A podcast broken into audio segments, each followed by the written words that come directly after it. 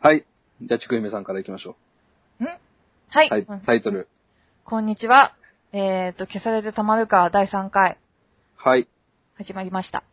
はい。引き金です。よろしくお願いします。よろしくお願いします。ちくひめです。あどれうですよね。ですかはい。あの、どうですか慣れてきました最初から慣れてるか。そうですね。僕は問題ないですけど、なんか、あれですね。ちくゆめさんも僕も、いつも通りの感じが出てないんですかね。どうですかねまあ、そのうち慣れていきますよね。うん。うん。しあとあれか、ツイッターとかを下田さんが全部管理してはい。やってくれてるのと、はい。そんな感じですかね。では、編集とかは全部、ちくゆめさんがやってくれてると。そういう感じで。うん。なんで、みんな何かあったらどしどし。消されてたまるかのツイッターのそうそ方うにそねう。。ね。まあ、全然、あの、こここうしてほしいとか、もっと映画やってくださいとか言ってくれて、ね、嬉しいですけどね。うん。うん。もう村やるなとかいう意見はどんどん言ってくれていいんでね、皆さ大丈夫です。はいん。まあ、村はじゃあ、10回に1回ってことでいいですか村漫画は20回に1回ぐらい。いや、漫画もっとやってほしいんですよ ね、僕。漫画全然やってくれないかだっら、て漫画苦手なんだもん。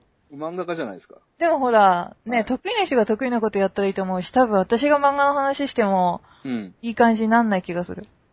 あの実は漫画以外の方が語りやすいんですか全然語りやすい。映画と漫画は語りづらい。えーうん。作品って語れないんですよ、基本的に。漫画、全然僕やりたいんですよね。やってくださいよ、ガンガあ、ン。じゃあそうしていきましょうか。うん。うん、それも考えながら、そう今回行きたいんですけど、どうですかちくゆめさん、ポケモン GO やってますまだポ。ケモン GO、うん、結構自分の中でその下火になってきちゃったけど、最初は結構ね、がっつりやってましたね。僕も、最初がっつりやってたんですけど、一日に一回もつけないことが増えてきまし た。出てきましたね。うんう。ん。まあ、同じポ、堂々ばっかり出るんで、僕んち。どうぞってどうなんだっけあの、なんか首が2個ある。ああ、あれ結構レアなんじゃないんですかレアじゃねえよ、全然。だって、ポッポとかばっかり出るもん、うち。あとなんだっけ、あの、コウモリのやつ。ばズバッと。ズバッと。俺んちはもう堂々と、トサキンとばっかり。え、で、川沿いとかなんですか、家。 あ、それさ、うん。あれなんですよ。うち、隣が中学校で、うん。地図で見ると、プールが青い四角なんですよ。あだから中学校のプールにトサキンとか出るっていう設定なんですよね。ー、バンバンいるんでしょうね。 中学校のプールにはね。はい。バシャバシャ。あの、あれでしょ、半分ちょっとなんか水に上がっちゃって苦しそうなやつですよね。コイキングでしょ、それ。あ、そっかうん。トサキンとは金魚ですよ。あの、超可愛いやつだ。そうそうそえ、いいなぁ、あれ、そんなう。いに出るのや、いいけ超羨ど、ましいじゃないいやいですいか。けど、堂々とトサキンとしか出ないんですって。まあね、 ひたすらそこを強化するしかない。どんどん強くなってきますけど。そうう。んだからあんま面白くないなと思って、もっとね、変わったのがどんどん出てくれればいいんうだけど。ん。なんか地味に移動するしかないですよね、いろんなところに。まあ、ダイエットにいいとかね、うんあの、夜中の犯罪が減るんじゃないかみたいなことも言われてますけど。うん。で、今回ポケモンの話なんですよ。はい。えー、皆さんご存知ですかねポケモンショック。ポケモンショックはえい。ポケモンショックっていうのは、えー1997年の12月16日に起きた事件なんですけど、そんな、えー19年前の話なんですけど、あれですね、この回を見た子供たちが、まあ、倒れたっていう。はいはいあったじゃなはいでいす。か思い出しました、思い出しました。あれ、ポケモンショックって言うんだ。そうですね。うん。またの名をポリゴンショックって言うんですけど、あれ19年前ですよ、もすごいですね。結構、ね、つい最近のような気したんだう。けだど、から倒れた子供たちってもう今めっちゃおっさんなんですよ。成人、じ1歳でも成人か。1歳ってことないか、3歳ぐらいだとしただいら、たい小中学生が倒れたって言われてるんで、超おっさんじゃないですか。みそじですよ。そうか。腹出てますよ。 それ島津さんでしょ僕は出てないですけうんど、太ってないのでう ん。で、その小中学生が倒れて、延べ700人前後って言われてるんですけど、うん。すごいですね。でも思ったより少なくないですかあれ、なんだろう、光の点滅かなんかですよね。そうですね。パカパカっていう、通称パカパカっていうフラッシュエフェクトなんですけうんど、うん。え、思ったより少なくないですかいやー、なんかそういうイ私、メージでした。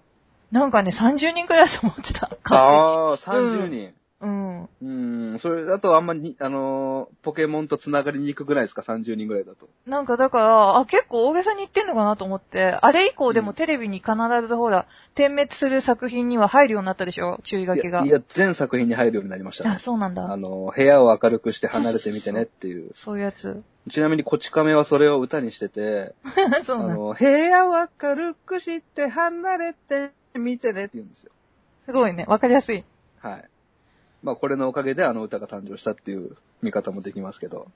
で、あのー、テレ東のポケットモンスターなんですけど、その日の回が16%視聴率あって、うん。えー見た子供たちは、まあ、数万人とか数十万人って言われててう、んうん。それで700人しか倒れてないんで、俺は少ねえなと思ったんですよ。むしろか。うん。で、まあ、意図的にやってなくて、テレ東はもちろん。そうですよね。意図的にやってなくて700人が倒れたんだったら、うん。で、これ、あれじゃないですか。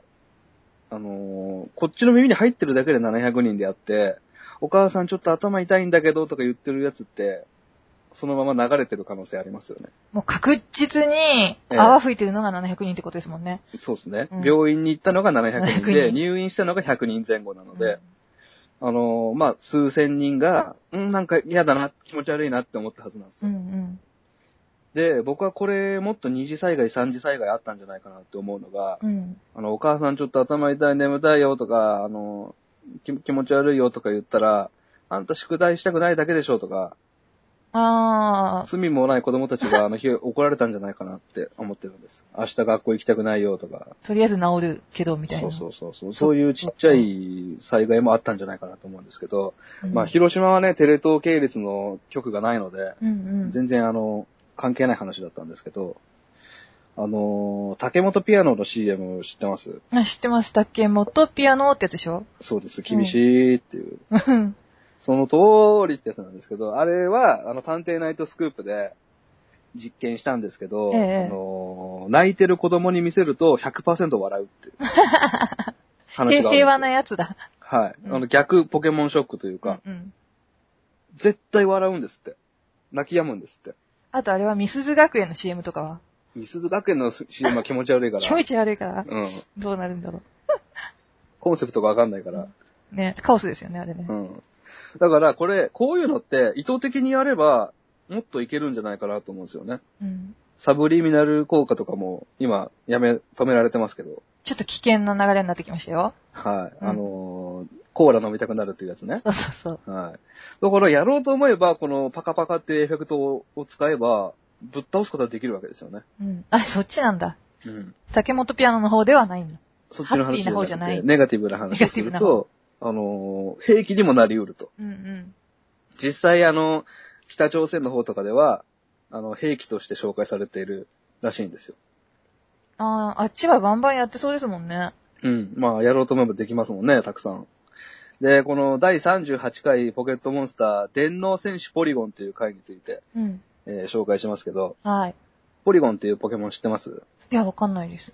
あ、ポケモン GO でも出るらしいですよ、普通に。あ、そうなんだ。まだ多分、私は巡り合ってないとそ思うう。ですね。あの、ん割とレアって言われてますけど、うんえーこれは、あの、コンピューターの中で生きてるポケモンなんですけど、うん。えーコンピューターの調子が、まあ、悪くなるんですね。サトシの生き生きてる世界で。うん。で、何が起こっているのかを博士と一緒に調べたところ、あの、パソコンの中、ネットの中でロケット弾が悪さしてるんじゃないかっていう。うんうんうん。で、えーコン、ネット、インターネットの中にサトシたちがポリゴンを使って入り込むっていう話なんですよ。ちょっとちミクロになっちゃうんだ。そうです。うん。あのー、ソードアートオンラインとかの走りですね、今でう言んう、うんえーそういう最先端の話なんですけど、えええーサトシはピカチュウを連れて行って、えーこっちはポリゴンとピカチュウで戦うんですね。うんうんで、ロケット弾を退治するんですけど、そこで、えー、ピカチュウとポリゴンが、あの、必殺技を使った時に、パカパカっていうストロボ効果が、タタタタタって出たと。ああ、えーそれが16、えー18時51分30秒だったんですけど、そこでみんなが泡吹いて倒れたんですね。みんなもやっつけられちゃったんだ。そうです。そういうことなんですよそ。ういうことなんだ。ピカチュウの10万ボルトにやられたっていうことなんですけど、あのーそれでトラウマになっちゃった子供たちがまあ、いるじゃないですか、少なからず。うんうんうんなので、そこを配慮したかどうかわかりませんけど、このポリゴンっていうポケモンは、うん今の今まで一回も出てきてないですね、そっかへえ。ら。はい。じゃあ、満を持してポケモン GO には。そなんですよ。いるんだ。アニメの方には出ないんですね。ゲームにはずっと出てますうけど。んうん。で、まあ、幻のポケモンになるわけなんですけど、えー、ここちょっと僕がうんって思ったのが、うん実はピカチュウの技のところで、このパカパカっていうエフェクトが使われてるんです。うんうん。ポリゴンの技では使われてないんですね。むしろピカチュウにやられちゃったんだね、みんな。そうなんですよ。で、でも、アニメからクビになったのはポリゴンなんですよ。うん。ピカチュウをクビにすることはできないいわけけですないもんね。人気なので。うんここに僕はすげえ深い闇を感じるなと思うんですけうど、んこれが、あのーまあ、僕 AKB を研究している側面がありますんで、ええ、あの、峯岸みなみと平島夏美の関係にすごく似てるなと思ったんですね。さすが AKB 研究家。はい。あの、峯岸みなみさん何期生かわかります何期生ですか一期生ですよ。あの、面白あいれでしょ、謝罪した人ですよね。そうですよ。うんと、まあ、平島夏美さんという方も一期生なんです。うんうん。初期の AKB を支えた方たちなんですけども、で、どっちもご存知の通り、恋愛禁止のタブーを犯してしまったんです。はいはい。はい。で、えー、片やそんなに人気のなかったちくひみさんも多分初めて名前聞いたと思いますけど、うん。人気のなかった平島夏美さんはクビになってしまうんです。うーん。で、方や、まあ、バラエティで人気だった峯岸みなみさんは、坊主にすることで、お咎めなしになる。うん。これが、峯岸みなみはピカチュウで、平島夏美はポリゴンだったと。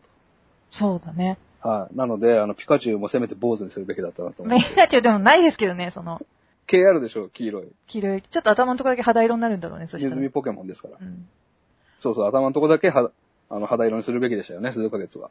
でもあれでしうょんその、広島夏美さんは一応ほら、はい。やっちゃってますからね。やっちゃったっていうか、一応恋愛をね、しちゃってるけど、うんポリゴン本当に罪ないですからね。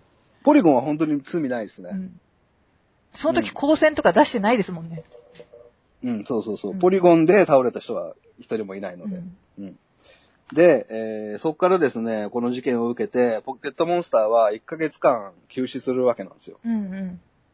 まあ、あの16%取るんで、テレ東の中では人気コンテンツなんですけども、うん1ヶ月休止して、その間、番組何やってたかっていうと、山崎一番っていうアニメの再放送したんですね あ、。そうなんだ。知ってます知ってますうあの、歌いますよ。あ、あいいっすよ。あの、山崎邦生さんがね、うん。あの歌を歌ってた、山崎一番ですよね。あれをやってたんですよよ。りによってあれを。そう。うん。で、これがですね、僕が思うに、吉田拓郎とチャゲアスの関係に似てるなと思うんですけど、どあういうことのー吉田拓郎さんが夜のヒットスタジオに出演が決まってたんですけど、うん急遽キャンセルしたんですよ。うんうん。そこで、えー、白羽の矢が立ったのが、デビュー3ヶ月しか経ってなかったチャゲアスカなんです。うんうんで、そこで夜のヒットスタジオに急遽出たことで人気を博したんです。うん。なので、この1ヶ月休止になって、山崎一番が呼ばれて、うん。人気になるのかなと思いきや、山崎一番は全然人気にならなかった。あと再放送だからね。そうですうね。ん。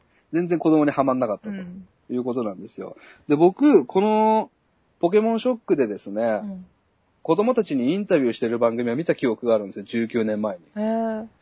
あの、街頭インタビューで、うん、はいはい。あのーみんなどうだったつって、なんか画面がチカチカして気持ち悪かったって言ってる子供と、うんピカチュウがピカピカして、なんかその時になんか頭痛くなったって言ってたんですね。うん。で、最後の子供が、あのーそうですね、確かに気持ち悪かったですね。オーキッド博士のメガネが、なんかいつもよりぐるぐるしてましたねって言ったんです。うん。これ、一切関係ないんですよ。そうですよね。はい。でそんなも、、あったそんな描写。そんな描写ないんですよ。うんでも僕は、すっごい覚えてるんですよ、この子のインタビューを。うん。何言ってんだろう、こいつっていう。うん。なんかあのー急に大人に期待されて質問されたから、うんうん。なんか、いい加減なこと言ったんじゃないかなって僕は思ってるんですあよの、ちょっと変わったこと言わなきゃいけないっていそううそうそうそうノリのやつだ。確かに気持ち悪かったっていうことを無理やり捏造したんじゃないかなっていう、あの子元気かなって思うんですけど、ちょっとあれでしょ、付き合いづらい人になってるでしょうね、きっと今。 29年前の彼、嘘をついてしまいましたから。うんで、この、電脳戦士ポリゴン第38回は、今もビデオに収録されてなくて、収録されてるのは37話から3、えー次が39話になってるんですね。 そうですよね。きっとまた同じこと起こりますからね、収録しちゃったらね。そうなんですよう。ん。うんうんうんそっか。だから、あそこをエフェクト取り直すしかなかったんですね。でですね、ちなみに、えー、パカパカを使ったアニメって他にないのかなって調べたところ、うん。ええー1997年同じ年の8ヶ月、あ9ヶ月前の3月29日に、えー NHK でやってた、やっと安心宇宙旅行っていうアニメがあるんですけど。へえ、け聞いたことないです。聞いたこあ、とない聞でいす。たことないですか、うん。まあちょ僕タイトルぐらいは聞いたことあるんですけど、うんうんあの、その枠のアニメが地味にいいアニメやってまして、あの、戸部勇とかね、うーん。新選組を題材にした、うんうんうんうんはいはいはい。あずきちゃんとかも多分この枠だったと思うんですけど、 NHK なんですね。そうです。これで、実は9ヶ月前にパカパカで使って子供たちが倒れるという事件があったんですよ。うんうん。これがさっきちくひめさんも言ったように、あの、20人前後倒れたんです。あ、微妙な数の方だ。うん。なので、ニュースにならなかったんです。うん。ポケモンショックを受けて、あ、あれもじゃあ、このエフェクトで倒れてたんじゃないかっていうことで、ちょっとだけニュースになったんです。うーん。で、NHK はですね、あの、ひっそりと、もう9ヶ月前の話なんで、ビデオ出ちゃってるんですね。これやっと安心宇宙旅行。これは、ひっそりとビデオを回収しまして、うん。その点滅部分を静止画にして、うん。販売、もう一回販売させたり、レンタルビデオ屋さんからツタヤとかゲオとかから回収して、差し替えたのをもう一回配るっていうことをしたんです。うーん一応もうあれですもんね。対応せざるを得ないですもんね。あんだけ片方で有名になっちゃって700人もいっちゃったら。そう。うん。なので、あのー販売は一応されてたので、うん。少し何、何十本か何百本かわかりませんけど、やっと安心宇宙旅行誰も買わないんで、 何、何本かわかりませんけども、ちょっとだけ、あの、パカパカを体験する術があるってことなんですよね。あの、地味にいいアニメの枠と言っておきながら、あれ、いいアニメです。こき下ろすっていうやっと安心はいいアニメです。そういうで、えー、この、やっと安心宇宙旅行の問題の回は、第25回、幻の親父っていう回なんですけど、 その名の通り幻になってしまった。そうですね。全然タイトルから内容が想像がつかないですけど、しかもパカパカを使ってるんでしょそうです親父が光るんですかね、バカバカ親父なんで、うん、はい。頭とかがね。ハゲてるんでしょうね。多分。ねっていうところです。はい。じゃあ、うんうんうんうん。まあネットを駆使すれば見れるのかな、この電脳戦士ポリゴンの会は。わかりませんけど。そうです見ね。れないいですよね。さすがに消されますよね。うん、危ないし。うん。あれでも、その回以外にも、うん。初めて出した技なの、それって。いやー、10万ボルトは鉄板技なんで、うんめっちゃ使ってると思いますけど、多分その回から使い始めたエフェクトなのか、あうの、ん世界が電脳世界なので、うんうん。あの、なんていうんですか、ドラえもんとのび太がタイムマシンに乗る時のあの、ぐにゃぐにゃの時計とかがいっぱいあるような、多分気持ち悪い世界なのでう、んうんうん、うん。使ったんじゃないですかね。そうか、そうか。電脳コイルっていうアニメ知ってますうん ?NHK で結構最近やってたアニメなんですけど、この、うんまさにこの枠、うん。えー。あの、ちょっと藤子不二雄、藤子 F 不二雄テイストっぽいアニメなんですけど、うん。このアニメ面白いんですけど、電脳戦士ポリゴンじゃないですか、問題の回が。はいはい。で、電脳コイルじゃないですか。うん。で、電脳コイルのコイルも、コイルっていうポケモンいるんですよ。あ、それは、うん、知ってる。はうい。ん。全然可愛くないやつ。そう、なんか本当に、あれでしょ、無機物みたいなやつね。そうそうそう、ボルトみたいなやつ。そう。だから、この NHK の電脳コイルは、テレ東への謝罪だったのかもしれないですね。あうん。電脳すいませんでしたっていう。あ、その天皇やっちゃってすみませんでしたっていう。うん。電脳コイルは間違いなく面白いんでね。あれ皆でさん見もて、ください。はい。コイルポケモンって進化させるとどんなんなるのレアコイルです。結構あれですかでかくなるんですかあの、3つになりますね。あ、増えるだけ。 3つになるやつ、増えるだけのやつ、進化ね、するやつって結構多いんですよ。うん。あのー、モグラのディグダだあった、か増えますね、増えますら。あね。あれ、ダグトリオっていう 3,、うん三人になるっていう。困ったら3人にし ますね。はい。なんだ、残念。あ、ちょっと余談なんですけど、はいあのーサウジアラビアでは、うん。ポケットモンスターってあのゲームの方ですけど、ええ全部発売禁止なんですよ。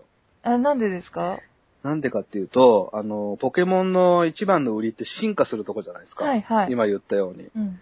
で、サウジアラビアってゴリゴリのイスラム教なんですけど、うん。イスラム教、あの、ダーウィンの進化論って、ちょっとイスラムの教えを反する教えなんですうね。んうん。そうでイす、ね。スラムの教えを否定するようなうん。教えなので、うん。あの、進化するゲームは発売禁止なんですよ。ああ、そうか。うん。やっぱイスラム教細かいですからね、そういうところ細かいね。だってそういうつもりじゃないも。うんん。そう、シリアとかも雑誌持ち込みすら禁止とかだからね。あうあ。ん。だから、リグだと、コイルだけ出てくるゲームだったらいいんですけどね。3人に増えるだけなので。そうですよね。進化してないんでね。だからシャワーズとかになっちゃうのが問題なんあ、ですそよ。れダメ。 EV もうがピピピですよ。うん。 はい、ノーイスラム。ノイズダム。 そっかそっか。そういうそことう。ですよ。はい。お願いします。じゃあ私は変な方向にえ進化した桃太郎の話を。え、いいですね。うん。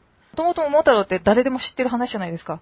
はい。こうおじいさんとおばあさんが桃割ったら出てきて、うん。お乳退治してハッピーになるっていう。うん。そう。なんだけど、戦時中うん。まあ明治ぐらいからなんですけど、小学校の本、教科書うん。に載るようになってきて、桃太郎の話が。はで、その時になってくると、全然もうビジュアルが変わってきて、い。うん。で、まあ戦争、その後ほら日清戦争とか第二次世界大戦とか起こるんですけど、はい。要はその、軍国主義のシンボルっていう風になってて、あれがあれが、あ、でもなんかあの歌がちょっと戦争っぽい感じしますよね。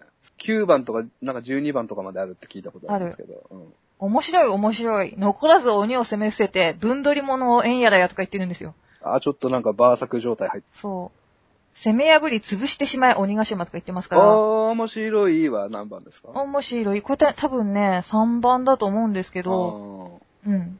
じゃあ、俺らが知ってるのってもう2番ぐらいまでですか2番ぐらい。うん。あの、桃太郎さん、桃太郎さんっていうあの有名なやつでしょ。うんうんそう。で、小学校の教科書の挿絵、うん。うん。なんかもう軍服を着てて、うん。で、戦闘機とか操ってるんですよ。え、桃太郎が軍服着てるんですか。そううんう。。でも、おじいさんとおばあさんはファーって、もう日の丸を振って、うん。もうそれを、なんていうの全面的に応援してて、あの、あっちの方の日の丸でしょあ、ちょ、日照期の方。あっちの方でしょそうう。んで、鬼ヶ島を、まあ、爆撃するっていう、その、う。わーい。戦闘機から、ゼロ戦で。ゼロ戦。これが、まあ、教科書に載ってるやつ、挿絵なんですけど、うん。それがもう、うん。映画化されたのがあって、は結構長くて、い。うん。桃太郎海の新兵って言うんですけど、ええ。神の兵隊って書いて、ええ。これなんか手塚治虫とかかなり影響を受けて、えー、マジでそう、アニメなんですね、全編、長編の。それがうん。うん。で、なんか、ディズニー映画に、やっぱり、まあ、敵国なんだけどもちろん、はい。影響を受けてる、もう、なん、ほんと結構本格的に作った1時間超えの長編アニメ、これ。でちょっと可愛いってこと可愛いんです。全部登場人物がうん。動物。猿で、と、うん、犬と、キジと、桃太郎とかも動物ってこと桃太郎だけが人間でそ、れが人間で、で、まあ、オリジナルメンバーに、はあの、うさぎと、そう、あとあれですよ、熊い。はうん。が加わって、なんて言うんですかねあ、。熊いるならもうそいつだけでいいな。熊でも、結局みんな落下山部隊なんですよ、この人たち。この人ってい落うか。下山部隊って何ですか落下山部隊って落下山ってほら、パラシュートみたいなやつあるはんいですはいけはど、いはい。それを要は背中に背負って、その敵の島に降りていって戦うっていう、パラシュート部隊でも強いでしょ。そう、めちゃめちゃ強いんですけど、これの出てくるのが、まあ、日本って結構東南アジアの国とかをうん。ね、あの、大東亜共栄圏って言って、東南アジアの国とかも全部こう、支配下に置いて、はいはいはい。で、まあ言葉とか教えたり、だから今でもね、日本の言葉よく東南アジア行くとまだ喋ってる老人とかいますけど、うん。そういうのをやってるんですけど、その現地人として描かれてるのがまあ、動物たち。やっぱり。うん。うんえ、な、鬼ヶ島じゃなくて、東南アジアが出てくるんですかそう。だから東南アジアをその勢力、自分たちの勢力に置いて言葉とかを教えて、日本語学校とか日本の文字とかを教えつつ、うん鬼ヶ島はいよいよほらメインのアメリカだから、イメあ、ージ。そういうことなんですかそうえ、それもともとそういうことなんですか桃太郎って。もともと全然違いますよ。だかもら、ともと違いますよね。日本のやった戦争と同じことにスライドさせたアニはメあ。はあはあわかりやす。子供たちがわかりやすいようわに。かりやすく。で、その代わりほら日本って負けるけど、うん。まあこの映画だと、もうガンガン、その、鬼ヶ島の鬼って完全にアメリカ人なんですよね。って言いますよね、よく。あの、でかくて赤いから。うん。だし、あとその本部とかがもう全然英語で、うん。で、トランプとかしてるんだけどあ、あ、面白い。そう。めちゃめちゃその、桃太郎たちは、刀で攻撃するんですよね。あー戦車とかを。うん。でも、なぜか負けちゃうの。その、アメリカ人たちはすごい逃げ惑って、うん。で、そこ子供向けに作ったんだったら、日本語にすればいいんだけど、ガチで全部そのアメリカ人のセリフは英語で喋ってて、へえ。割とわかんないんですよ。うん。で字も、幕が出る。出ないんですよ。出ない。ええ当時多分、それをやる余裕がなかったみたいで、うん。なんか空襲とかが来ると、一生懸命こうセル画とか、うんフィルムとかを運び出して、また戻ってきて絵を描くっていうようなことをやってたみたいで、ああ。なんでとっても多分字幕を入れられる状態じゃなかったんだと思うんですけど、うん。うん。それで、結構アホに描かれてて、うん。もうなんか、外人の大げさな動作ってあるじゃないですか。手もみ、手を揉みながらこう、なんていうの、ありますね。あの、おうみたいな感じわの。かんないときは右手と左手上げて、そうそうそうそうそ why? みたいなう。。わーいみたいな。ああいう、ほんといかにもアメリカ人、日本語もアメリカ人って感じでうん。書かれて、で、桃太郎は少年っていうよりも結構がっつりした体型。うん。うん。それがもう、このまま降伏しないんだったら、攻撃を仕掛けるぞとか言って、こっちは、あの、わかりやすい日本人じゃないんですね。あの、メガネかけて、首からカメラ下げてるみたいな、桃太郎じゃないんですね。じゃないです。完全にあのみんなが想像すちょっと小太りるの、マシオカみたいなやつじゃないですね。じゃないです、じゃないです。マシオカではない です。まあ、あれは海外から見た日本ですそようね。そうそうそうそう。うんめちゃめちゃその、桃のイケメンだ。イケメンですよ。うん。はいで、しかも少年っていうよりちょっと青年かな、みたいな。はいはい。で、まあ、その、桃太郎だけ日本語で、うんこう、質問してって、うん。でも外人が喋ってることは英語だから、割とわかんないっていう。でもまあ、会話は進んでいくんですよね、なぜか。桃太郎の方が、もう桃太郎の体型も鬼と同じぐらいな感じなんですかうん、うん。まあ、鬼っていうか、もう全然アメリカ人なんですけど、あの軍服を着たアメリカの全。然そこがもう見てないとわかんないですね。あの、裸じゃないんです普通にね、じゃあ。裸じゃないです。うん。普通にアメリカの、あの、茶色っぽい軍服じゃないですか、あの頃って。はいはいはい。ああいう感じ、あーっと、戦場のメリークリスマスのやつみたいな、はいはいはい。ああいう感じの格好してて、で、背でかくて、うん。まあ、モノタロウは、あー日本の着物、昔の、ほんと着物。そう、この桃太郎は、軍服は着てないんですけど、うん。うん、この桃太郎は着物着てるんですか着え物、えーー、高橋秀樹ってことあ、なんか、そうそう、ああいう感じうん。うん。で、鉢巻きに桃の絵が描いてあってみたいな、はあそういう感じの。なんですけど、まあ、めちゃめちゃ強いと。それ子供用に作られてるんですよね。一応これ子供用に作ったんですけうど、ん。途中で差し挟まれてるエピソードとか、うん。なんか出撃していく様子の描写とか、うん。多分子供見てもあんまりちょっとわかんないんじゃないかなっていう、うんで、みんなで行ってらっしゃいとか言ってるのは動物たちなんですよ、ね。動物たちで、あの、熊の弟とか、うん。お前も来いよ。いやまあまだちっちゃいから、強えんだから。そう、そういうなんかウサギの弟とか、鳥の子供とか、うん。なんかそういうのが、キャッキャキャッキャしてて、まあちょっとなんかでも可愛いっぽいですね。まあ、やってることはもうほんと、その戦車にパンクさせて、 中から引きずり出してアメリカ人攻撃するみたいな。殺す描写とかも入ってるんですか、全然。いや、あのー殺害シーンは入ってないんですけど、うん。途中で一人偵察に行った人が死んじゃうっていう描写があって、うん。それはこっち側、桃太郎側なんだけど、偵察に行った人っていうか、人っていうか動物が、うん、うん死んじゃうっていうのがあって、ただそこは具体的にはその、なんていうの、イラストとしては描かれてない。やられてしまいま口で口で言ってしるだた、けみたいなことですよ。そんな感じですよ。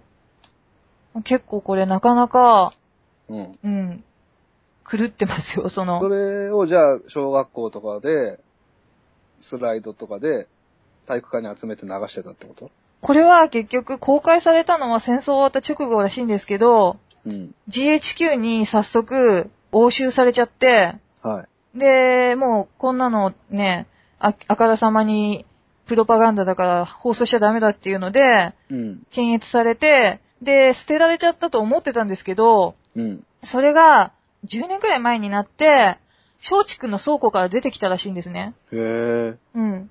松竹が、や、配給してたんだ。そうそう、大元は松竹が配給してたみたいなんだけど、うそうそうそう。で、松竹から出てきて、うん。で、今は、その、ソフト化されてるので、ええっとね、2012年くらいかなんかに DVD にもなったみたいで、やっと見れるようになったみたいです。へえうん。見れるんだ。見れる。売ってん Amazon すかで売ってます。へえ。で、見ました、実際。どう、え、見た見た。どうでした今話した感じうで、ん。まあ、うん、2回は見ないでいいかなっていう感じなんですけど、何分あるんですか1時間ちょい1時間半はない。結構あるな。うん。半はない。1時間10分ぐらいかな。うー。うんん。もうあれでしょ作画で言うと、結構カクカクでしょ結構、いや、優れてて、これがアニメーターが、うん一人のキャラクターに一人ついてたっていう、普通アニメーターっていろんな絵描くでしょうん。でも、例えば猿だったら猿専属の人がずっとそのキャラを描き続けるぐらい豪華な、おーじゃあめっちゃ力入ってた、めちゃくちゃ力入ってたみたいなんですよ。おー当てようとしてたんですね、じゃあ。うん。手塚治虫が絶賛してて、うん。うん、やっぱりその作画に関してかなり褒めてる。野良黒とかに比べたら全然スルスル動いてますよ。ぬるぬる動いてる。白黒白黒。ですよねう。ん。うん。うーん。あの、ディズニーのファンタジアっていう映画があるじゃないですか。ありますね。あれも気持ち悪いやつ。そう、古いやつなんだけど、うん。そのちょうど同じ時代ぐらいだと思うんですけど、それを結構意識して、うん頑張って作ったみたい。じゃあ全部なんかその頃のやつってあれなんですね。戦争というか、野楽の牢も、あれですもんね。兵隊ですもんね。日本のその作られてる映画とかもかなり、そういう描写入れないと公開させてもらえなかったりとか、当時は。うー。うんん。ちょっとでもなんだろう、アメリカ、敵国みたいなの入れないと、普通の映画はなかなか上映されなかったりとかっていう、はいはいはい。そういう時代。でも、桃太郎映画もう一本作られてるらしいんですけど、そっちはまだ見たことないです。うーん多分同じような系統の。はいはいはいはい。うんまあなんか全部、桃太郎以外は動物にしてる世界観っていうのが、ちょっといいなと思いましたけど。だから一見本当にその子供向けっぽいんですけどね、なんか仲良く兄弟で遊んでるシーンとか、お帰りなさいみたいなのとかあるから、うん。もう最後富士山がバーンって映って終わるっていう、えー、勝つんですね。勝ちます勝ちます。これは真珠湾攻撃をうん表してる。だから、えーうん。まあ唯一ね、結構あれですもんね、痛手を負わせたのってそれだけですからね。ああ、そうですね。うん。うん。あ未だに恨まれてますけど、パールハーバパールハーバー。そんな感じです。ー。はい。はい。消されて、また復活したんですね。そう。だからもう随分長い間封印っていうか、うん。なんか、ないんだっていうふうに、なくなっちゃったって思われてた。うーん GHQ に切り刻まれちゃったんじゃないかってフィルムを。はいはいタイトルいいですかタイトルは、えーと、もう一回言いますけど、桃太郎、海の新兵ってういう。。うん、そうです。まあ、あんまり見たくはないかな。うん、あのー、消されてたまるかじゃなかったら多分見てないかもしそうですね。れない。うん、そういうやつ。はい。はい。勉強になりましたね。はいっていうところで。はい、また来週ありがとうございました。ありがとうございました。